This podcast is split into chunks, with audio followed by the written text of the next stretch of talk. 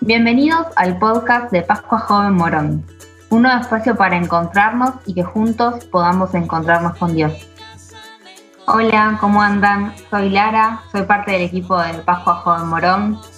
Hola, yo soy Joaquín, también soy parte del equipo de Pascua Joven y juntos vamos a compartir con ustedes este primer podcast. Bueno, para empezar, queremos contarles que Pascua Joven Morón es un retiro que se hace el fin de semana anterior a la Pascua. Es un retiro que se hace hace 20 años y este año tuve la particularidad de ser virtual. Sí, como decía Lari, la Pascua no es ajena a la situación de pandemia que estamos viviendo y quisimos hacer una propuesta para vivirla de manera virtual y la verdad es que estuvo muy buena.